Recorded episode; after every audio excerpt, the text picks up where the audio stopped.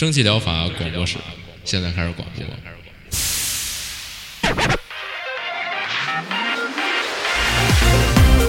百无一漏萃取最新精品游戏，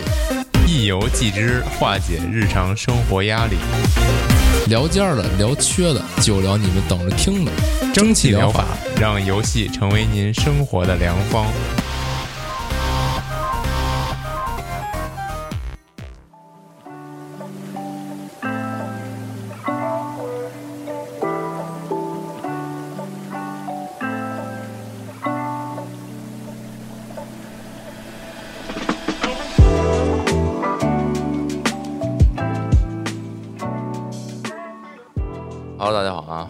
收听一月第二期二百一十八期真疗法，我是平安。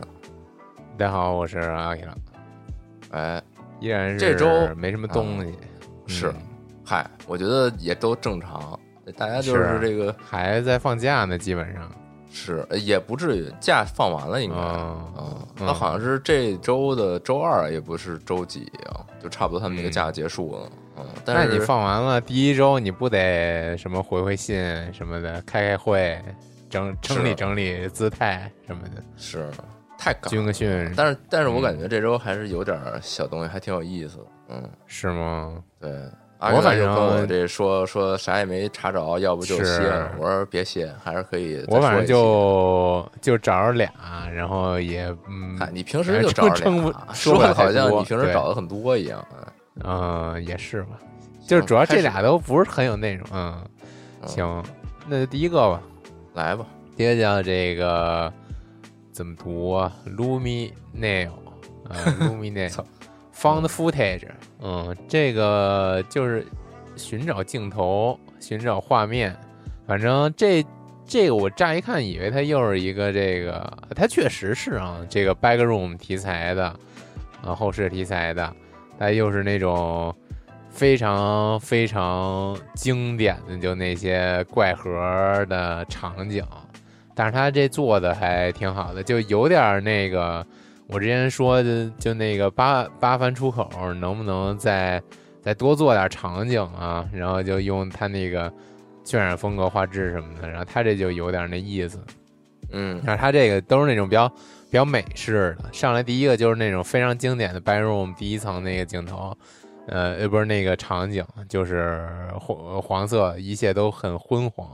然后它后边又加了很多那种其他的那些经典场景，比如说那个、呃游泳池啊，然后大型的超商啊，然后那个这是不是你说那呃什么预线空间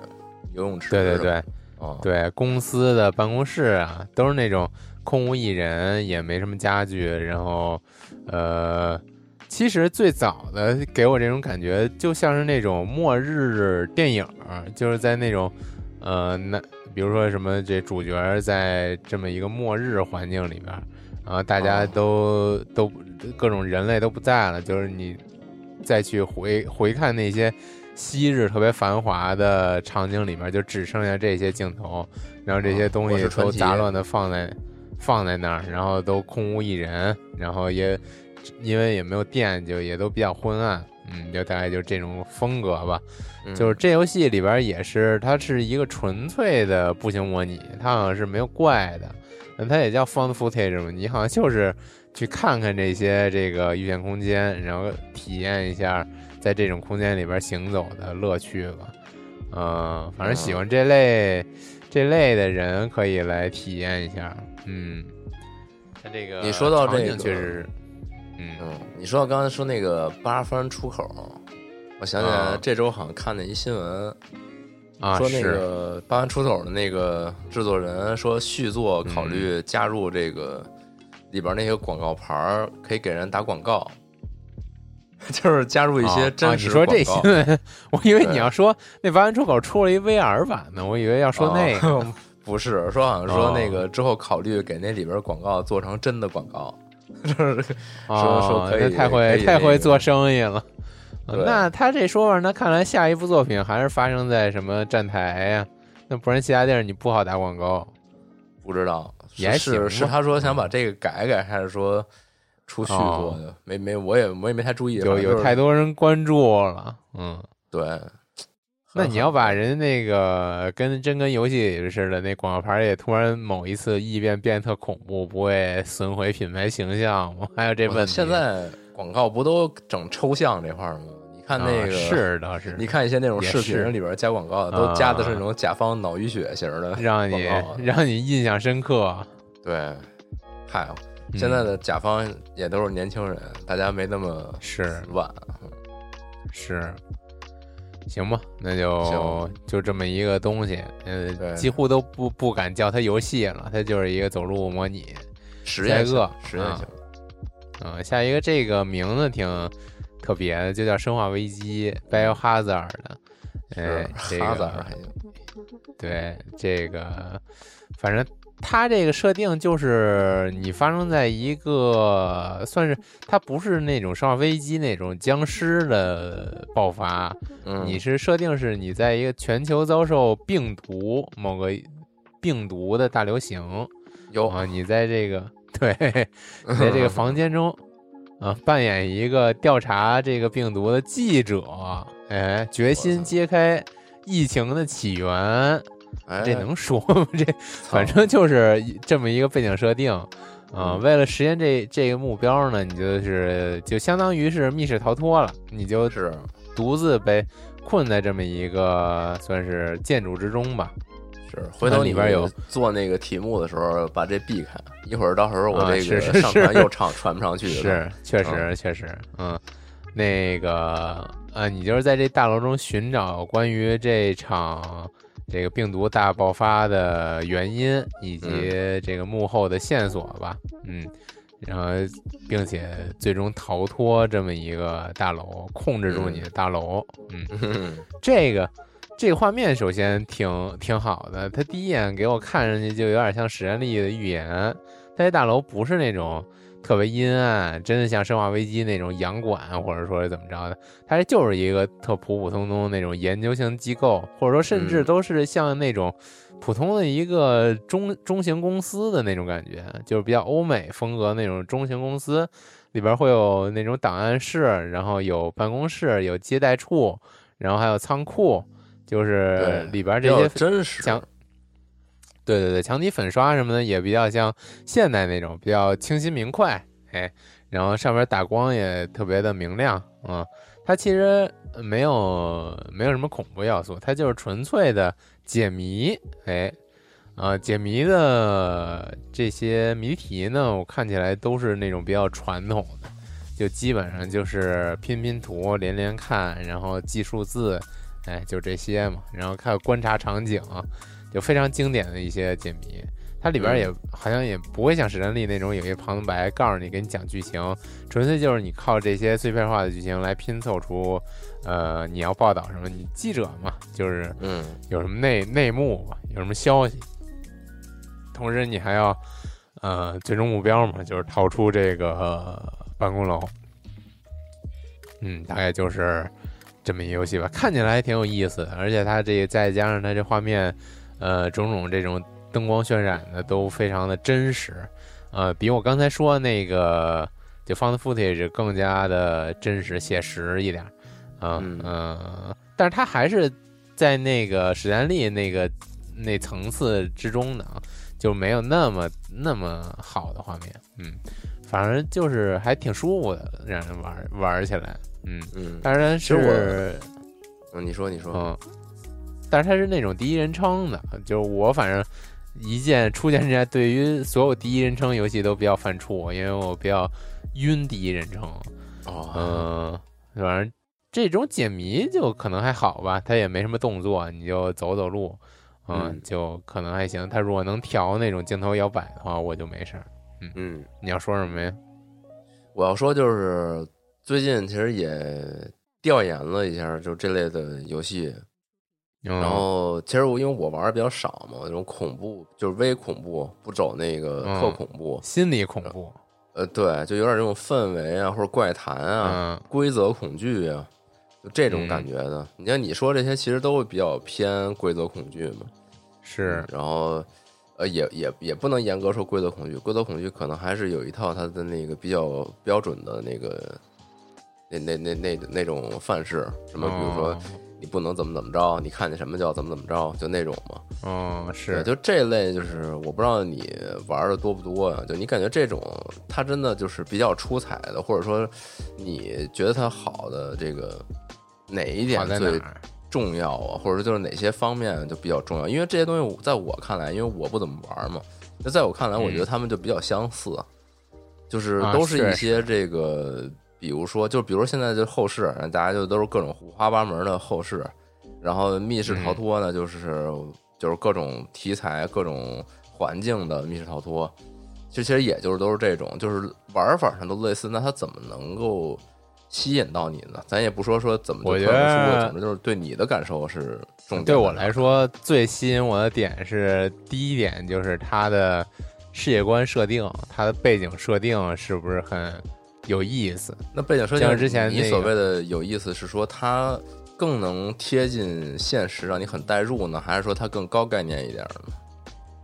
它都可以，你看你走什么方向了。你如果就是走贴近现实代入的，你就给我设计的尽可能真实一点。就像是举个例子，就像是八番出口，哎，最近的这个就是它，它基于一个很非常现实的场景，然后也基基于就它就好像。他就好像用了人工智能，把近年来特别火爆的那些都市传说题材给你糅合了一下，然后再总结出来一个最最经典的都市传说的那种方式，然后再给你呈现出来。就近年来非常火的都市传说题材，就是它没有什么特别爆的点，它已经不像过去像呃那个如月车站那个传说，当然如月车站到现在也还也还行吧，我都不知道是啥。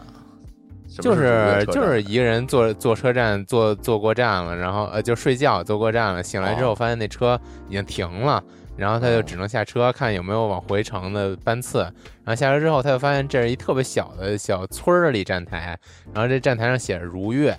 然后如月车站，但是如月这个这俩字日语发音是鬼，好像是鬼的意思，就是就是这俩字你写成汉字可以写成如月，也可以是鬼嘛，然后。呃，就是这么一个略带诡异的一个设定，然后这时候他就听在，呃，远处传来那种，呃，像神社祭祀一样太鼓的声音，咚咚咚在远处敲，然后他就想，是不是那是那块就有人呀？因为他从站台往外望去，像日本那种小的在地面以上的站台的话，它是几乎是没有围围挡设施，它就是平地上给你建出来一个。高出来的像是这个码头一样的一个小小台站小，就是小石台吧。然后它周围两边一边就是来的车，一边就是回的车，就是两条铁轨，就是这么简单。所以你在站台可以往周围一望无际，可以看很很远嘛。然后他看除了站台这一个小片亮，其他就是一望无际的黑暗。然后他就说往那个敲敲鼓那边走走看嘛。然后他越走越黑，越走越黑，也没有路灯。然后有点害怕了，只是远处传来一点光亮，然后结果那光亮慢慢悠悠到近处一看，是一辆车，一辆出租车还是？他说那打车吧。然后上车之后，那个司机说：“哎，你怎么来的这儿啊？”然后好像那个说：“你不该来这儿。”然后他就迷糊。我后来不太记得，我我不确定他是在车上又睡着了，然后醒来之发之后发现被扔在那种那个繁华街的这个街道上了，还是？他就没有后没有后文了，反正就是这么一个，嗯，它其实你这么看的话，就是从以前的这种都市传说到现在都市传说，它都是越接近现实越火，因为就是它离你很近，它就是你可以觉得它让你触手可及的那种感觉。我也是不是也有可能遇到啊？然后其实鬼故事啊，嗯，对，鬼故事什么这种几乎都是，就是你要上。B 站看听那什么鬼故事，就觉得，呃，一旦某个故事就说太离谱了，就是他讲的这件事儿发生的太离谱了，而且就是非常圆满，有开始有完结的话，这种时候弹幕一般都会说啊，就是编的，就是一看就是 编的不错啊什么的，就这种，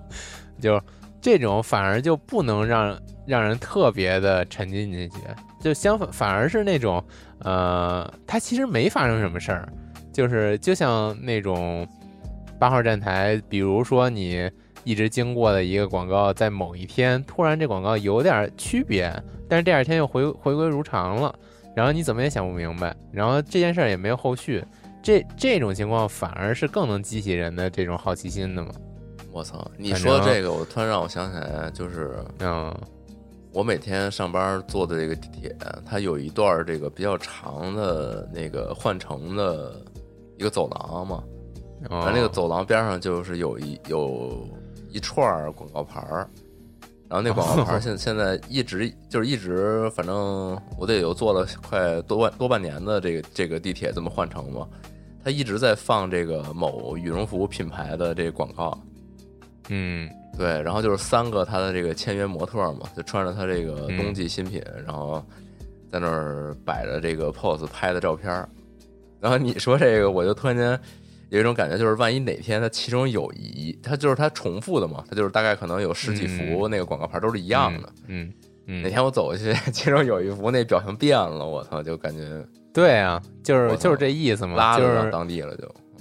就是某天要是有有有这么一个微小的变化，然后你发现第二天又变回去了，就是不是就是更加的有点奇怪？就是也后续就不会再有什么发展。就是其实我是比较吃类似于这种设定的，就是说你这个游戏是基于什么什么某一段故事，或者说是呃怎么个设定出来的？就是说，比如说。比如说怎么个设定，就是你如果套用在游戏里边，就是说，比如说你看到某一天看到某一个广告牌发生变化了，你不要再看第二眼，然后径直走上地铁，然后你做一套流程下来，然后第三天再做什么，再做什么事儿，或者说你第三天会看到什么别的异变，就类似于这种，呃，会就是让这游戏更有意思吧，我我是觉得。然后第二点就是。就是我比较吃它这个画面，就是你这个画面还原的好不好？或者就比如说我刚才说这俩，然后你要是做后世题材，你对于这个预想空间，对于这个梦盒怪盒还原，就是有你自己的理解是什么样的，然后你呈现出来是什么样的？就我更看出看看重这一点嘛。什么叫梦？其实现在，嗯，什么叫梦盒啊？就是预限空间嘛，就是它它这种它这种场景的一种一种风格叫法吧，我觉得是，嗯，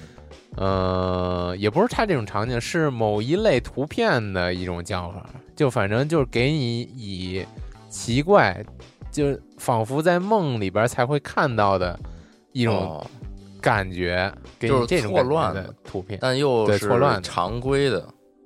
对，就是在常规的常规的图片中会有一些错乱的。啊，是不是就上次你解释那说什么有一张图片里边什么东西你看着都熟，但是每个东西都不是那那样，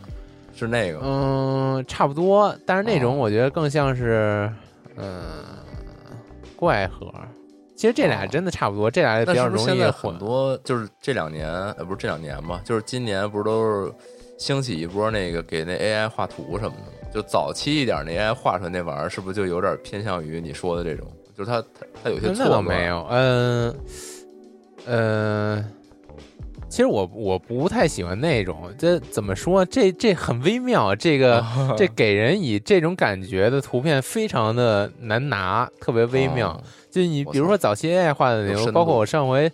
上回举例说，这你猛一看，哎，这不是我日常生活一照片，那你仔细看里边什么东西，你都叫不出名来。那个就是好像就是出自 AI 之手，就 AI 就是这种学习方法嘛，它是学习的学习的一种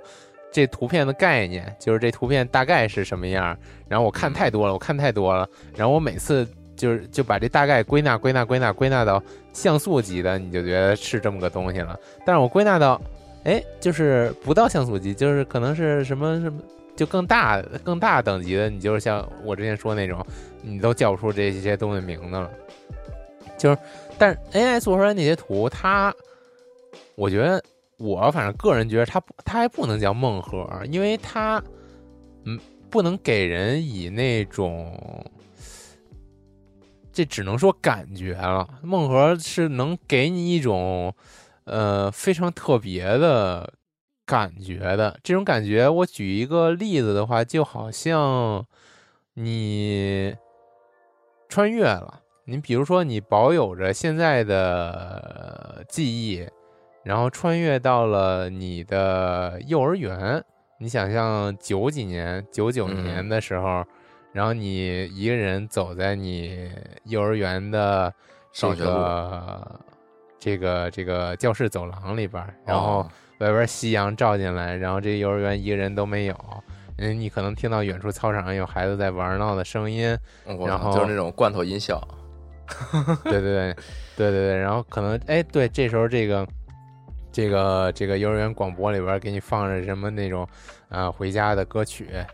然后就这种感觉，AI 我觉得是抓不到的，AI 是纯粹的给你瞎胡逼弄呢，就是给你弄弄出一团乱乱麻了，就是你确实叫不出来那是什么，就是我觉得那就是别的东西了。然后梦盒就是。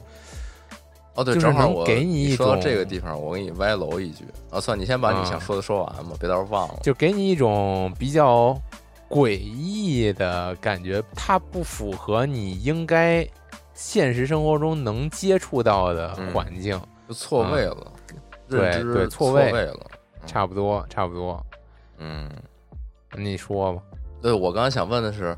就就是之前偶尔不是那个，还是这个 AI。之前那些图比较流行的时候，有时候在这个社交媒体上能看到一些那种比较恐怖或者诡异、令你不适的那种 AI 的绘图。我觉得你以前好像说过 说过这个题话题啊，是吗？接着说，那我就再问一下，你要问什么呀？就是我想问，就是那那我看到这个就是比较令人不适之后，我就对于这个让 AI 生成图片这事儿就是有点畏惧。就是我让它生成一个，比如说我现在想试试这个 AI 绘图的功能，然后我给它描述了一个图片之后，它会不会给我生成一个东西，就让我觉得很冲击、很难受啊？就它怎么评，它怎么去规避这个事情？他是不是规避不了？我我觉得这问题你真的以前问过我，我好像以前也回答过一遍，那我就再回答一遍，就是啊，是好像是我你你先这么说，我好像有嗯 嗯，你让你让 AI 生成图片是。有几个模板的，也不是几个，可能是几万个模板。就是 AI 在就都知道嘛，AI 是从数以亿计或者百亿计、千亿计的这些图片中归纳总结学习，然后给你生成这些图的。但是 AI 有一套它自己的归纳方法，就是它把不同的学习素材归类为不同的，你就就理解成不同的呃模板。它可能在千亿级里边归纳出了几百套，可能说少了，就是比如说归纳出了几百套模板，就浓这几百套，这几百套模板里边可能有有一两套是那种标签是血腥、重口、什么内脏，然后这个恶心，就标签是这种的。然后你当你套用那个模板，你在。用那个模板生成任何你想生成的词条的时候，它都会生成你觉得特别恐怖的那些词条。但是你套用别的模板，比如说什么校园、青春、可爱、什么幻想，你再生成的话，是跟那个血腥那边不不搭嘎的。哦，它就自然它在生成的时候，这个逻辑上就屏蔽掉了很多令人就是说你元素。比如说你即使用。这个校园青春什么恋爱这 这种模板，你给他输入关键词，说我就要血腥、骷髅、什么恶魔，那他给你生成出来的东西，就可能也就是那种米山舞画风，就那种给你画一个那种红眼睛恶魔妹子，还是黑长直，然后可能顶多头上长俩角，就就那种东西，就就给你生成那种东西，就不是往那个方向走。对对，它是有一层。就最底层的你，啊，最简单理解就是，就 AI 里边住着几百个画师，每个画师有自己画风吧。然后有的画师就专门画那种恶心恐怖的，你找那个画师给你给你给你画，你不管给他委托什么东西，他都是那画风。你找另外一个画师，你给他委托什么东西，他都是另外一个画风。就是就是这意思。嗯，行吧。嗯，哎，行吧，随便说说，水一下时长。嗯，操！那 行，那接下来就换你了。行，换我了，我来水后边了。首先，第一个，这个其实看着挺有意思的，叫《The Night Is Grey》，昏昏暗的夜晚，或者说灰暗的夜晚。哎，讲的是，呃，先不说讲的是什么，它主要这个画游戏画面比较抓人，它是一个全手绘的，场景也是手绘，然后这个人物的动作也是手 K 的，什么一秒钟十二帧画那个画的这种动作流畅，然后对，就这个就是让你这个整体的这个体验就比较令人着迷吧，就是很那个画面非常的深邃那种感觉。嗯，然后这个游戏是一个横比较经典的那种横版的点触解谜吧，就是那种冒险解谜，通过一些道具来进行一些交互，就这种方式。然后故事讲的呢是说，这主人公是一个大叔，叫这个 Greenham 格兰汉姆什么之类的啊。哟，这这大叔呢，这个误入了一片森林。啊，然后这森林里边呢，他就到晚上了嘛，他可能没走出去，迷迷路了，然后就发现这森林里边就是有狼叫啊，就感觉挺可怕的，这个感觉好像狼群在窥探着他，想要这个向他发起进攻什么之类的。然后他就一路就是在这种小树林子里边就逃亡嘛，想要走出去。然后路上呢，他就碰到了一个这个小小屋，就是林间小屋，小屋里呢。认识了一位这个，就遇到了一位这个小姑娘，就是那个小女孩这种小程度的小姑娘，就是一个几岁的这么一个小孩儿，他就意识到太奇怪了，山间野怪吧这个，呃对，然后他就意识到这小姑娘啊自己在这儿也不安全，然后就感觉就是得他们得一起搭班的，就是离开这儿，哎，就从这块开始呢，这个主人公就是一个大叔带一个小孩儿。这俩人就开始这个互相帮助，然后就是解谜，然后离开这个被这个怎么说呢？狼群围攻的这个夜晚的森林吧，就这么一个。你们俩人踏踏实实跟屋里待着，不是挺安全的吗？啊，嗨，就别老问我这么多问题，我哪知道？也是，也是，行，就我也没玩儿，反正嗯嗯。然后我看了一眼，就是这游戏它现在没有中文，它是一个英文。有，还还有其其他其他还有什么文我没注意啊，反正就是没中文。然后它游戏本身就是还有点故事，它的故事还好像还挺抓人的。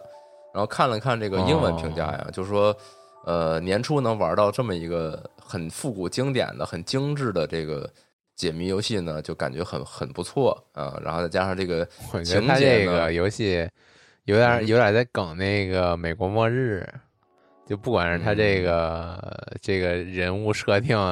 还是他这个就这游戏 logo 都挺像啊，还真是游戏 logo 确实有点像，就是黑底儿白字儿，是，对，然后还有点那种沧桑的那种锈迹斑斑的，加了点小植物什么的，嗯，哎，对，然后反正就就说这个情节呢，也挺这个跌宕起伏的。因为它这个游戏里边其实是有一个这个心理恐惧的标签的，我估计可能整体环境，然后比如说在一些很危险的情况下呀，给你带来那种压迫感，其实还是很强烈的。对，就说这些部分呢都比较不错，嗯，但是可惜对于咱们来说，这个没有中文，嗯，就是有一定门槛吧，嗯，至于这门槛有多高，这个就不确定了。毕竟这个游戏它看起来其实还挺小型的，嗯，没有什么人聊它啊。我就是觉得它全是手绘的画风，看着确实挺精致的啊，挺精致的，挺精致，而且那种就那个就比较像 inside 的，就那种啊，那个前前后后前景远景给你的那种感觉，就是很很有层次感吧。嗯，是，而且像是它里边，我看它这个 PV，你主人公到一些这种就是，呃，比如说你趟水，或者说在一些那种比较狭窄的空间里前进，它那个镜头会给你拉的比较近。就给你的压迫感会更强嘛？就你对周围感知比较比较弱呀，什么之类的。嗯，对，我觉得是这个年初一个挺有噱头、看着挺不错的游戏。可以。对。哎，下一个就是 随便随便说这么一个也太奇怪了。这个打破咱咱们这个平常不怎么说这种呃，但是这个前作我其实说过。啊，你是咱这之前也说过，也不是没说啊，就是这个新的出新出了一个续作啊，《冬日狂想曲》哎哎，是这个《夏日狂想曲》的续作，对，是这卡古拉 Games 发行，所以就说不了太多了啊。然后新作呢，就讲的是他这个啊前作稍微回顾一下吧。前作呢，就是主人公啊是一个这个小学生吧，一个小男孩儿，呃，暑假来到这个姑妈家过暑假啊，就是很就那种山山里的这个老家，然后啊对，到来村里过个暑假，哎，然后家里还有两个堂姐，哎，就是幸福的暑期生活。啊，嗯，然后每天出去这个钓钓鱼啊，然后整点这个暑期研究啊，捉捉虫子呀，对，然后其他的内容呢，就是打补丁之后的故事了，哎，是，对，然后然后这个这个作品它又出了一个续作，叫这个刚才说这个冬日狂想曲啊，然后看这个意思呢，好像就是说他过了半年的这个寒假他又来了，他又去这姑妈家过冬了，过这个寒假了，对。然后寒假就是冬天，我估计我我没细看啊，就是我估计可能外出的活动会有一些新的特色吧，比如说打打雪仗啊，堆堆雪人啊，出去滑滑冰啥的。因为夏天有钓鱼嘛，估计是不是冬天河流冻上就滑滑冰什么的。对，然后至于这个就是打补丁这这部分呢，就是因为冬天嘛，它这个服饰有一些变化，哎，就是比如说穿一些毛衣啊，穿一些这种比较。厚重的棉服啊什么的，它对于这个场所想必也有一些变化。对场所就不太清楚了，因为都是在他那村里嘛，就神社呀，然后还有这个山山上呀什么的啊。对，反正就是对于这个，呃，对，哎，我操，你这个 确实有底蕴啊。对于对于这个一些这个对厚重的服饰啊，有一些兴趣的，这个就可以来了解一下啊。是。对，别的不多说了，已经购买完毕了。等什么时候玩一下吧？啊，够快的。对，现在因为它刚上，它有折扣，嗯，就买吧。我因为我之前其实那个夏日狂想曲，我是过了过了很久我才买，就是我看看它这个各种促销节有没有打折，就是能能能这个薅一波羊毛。但是后来发现，就他们这个就不太，就折扣力度很有限。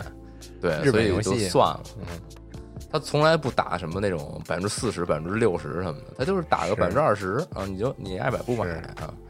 开发成本在那儿呢，可能，嗯，也可能吧。最近接触这个本地化服务什么的，确实被惊到了，它确实是挺贵的啊。嗯，然后下一个，下一个叫我在疗养院送人上西天啊，这我印象里好像前段时间我还在网站上看见过。就是这个，这没记错，应该是个国人作品吧？一个比较可爱的小游戏。嗯，它这个游戏本质啊是一个推箱子，哎，但是它套了一个什么主题呢？就是这个主人公啊，就游戏操纵的这个推箱子这小人儿，他是一个这个疗养院的，就算是疗养院的经理，哎，这么一个角色。然后你这疗养院呢？它收治什么人呢？它收治这个，在这个魔物的战斗中败下阵来的一些这个勇者和魔物，它都收养。哎，它这个 勇者可能就是比如说你打仗这个膝盖中箭了什么之类的，嗯，这个来回来治疗。然后魔物呢，也也就是被打的这个半残不不不活的这种状态，也都过来治疗。然后大家都在这一个地方去疗养呢，然后他们就是说这个大家还是这个血脉喷张，想互相杀，就是想维持他们就是自己这个尊严，就是我不能跟这魔物住一块儿，我我们得拼个你死我。活，对，然后这必须得死在战场上，嗯，对，就是我必须这个荣耀之战，升英灵殿，必须得这个战死沙场，就这种，嗯。对，然后他这里边有一句话叫“拾起助人情节，尊重他人命运，把他们通通送往瓦尔哈拉 ”。开什么开什么疗养院呀？嗯，对，反正就是这么一主题。然后他这里边怎么跟推箱子结合呢？他这跟推箱结合这感觉，就让我有点想，又是想起这个那个夜游广告，就是那种这哥们有六个点儿打一五个点儿的，哎，胜了，就是。它其实就是这么一逻辑，就是这战场上你必须得把点数一样的推一起。